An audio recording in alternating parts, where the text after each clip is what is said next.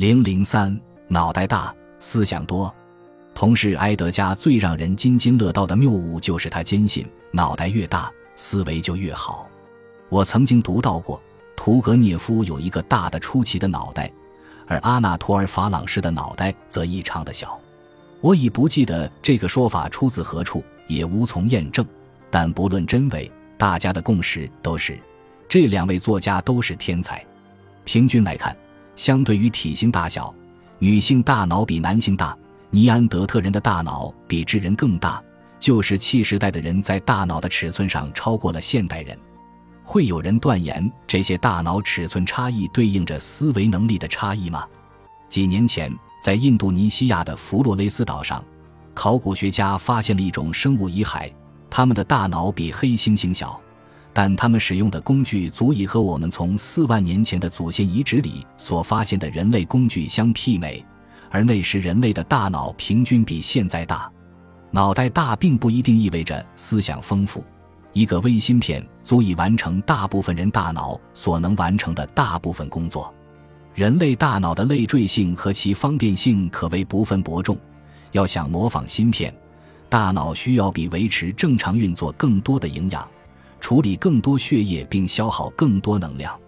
就我们目前所知，大多数脑细胞大部分时间处于休眠状态。神经科学家已经推测过大脑中惰性新型胶质细胞的功能，这种细胞的数量远超可测量的功能性神经元。但在讨论大部分脑容量是做什么的，或者有没有用时，科学家们未能达成共识。因此。人类大脑的大小不是以人类方式思维的必要条件，而很可能是进化术语所说的拱肩现象。我们的思考能力在进化时产生的副产品。说的直白一点，人类大脑的绝大部分都可能是没有用处的垃圾，好比扁桃体和阑尾。有人反驳说，要是没有用就不会出现，只是我们不知道其用处而已。这种说法显然是一种谬误。或者是一种对进化效率过度信任的表达，而实际上，达尔文本人也承认，也许进化在某一个不经意的时刻会像风一样没有固定的方向。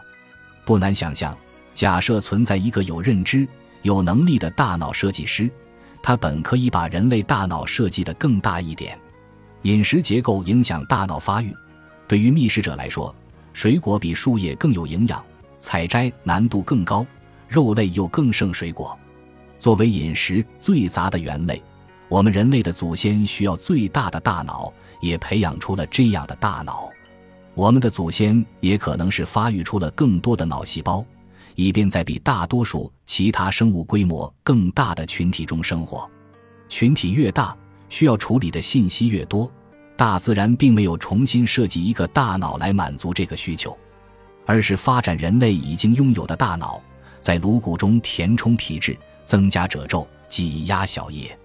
也许这就是为什么猿类动物的大脑大小和群体大小基本成比例。这就是优势积累。因此，相比于其他物种，我们的脑中有更多的神经元进行相互作用，但对大脑进行更为有效的压缩，也许会达到同样的效果。按照其他动物的标准，我们的大脑有更多的思考空间。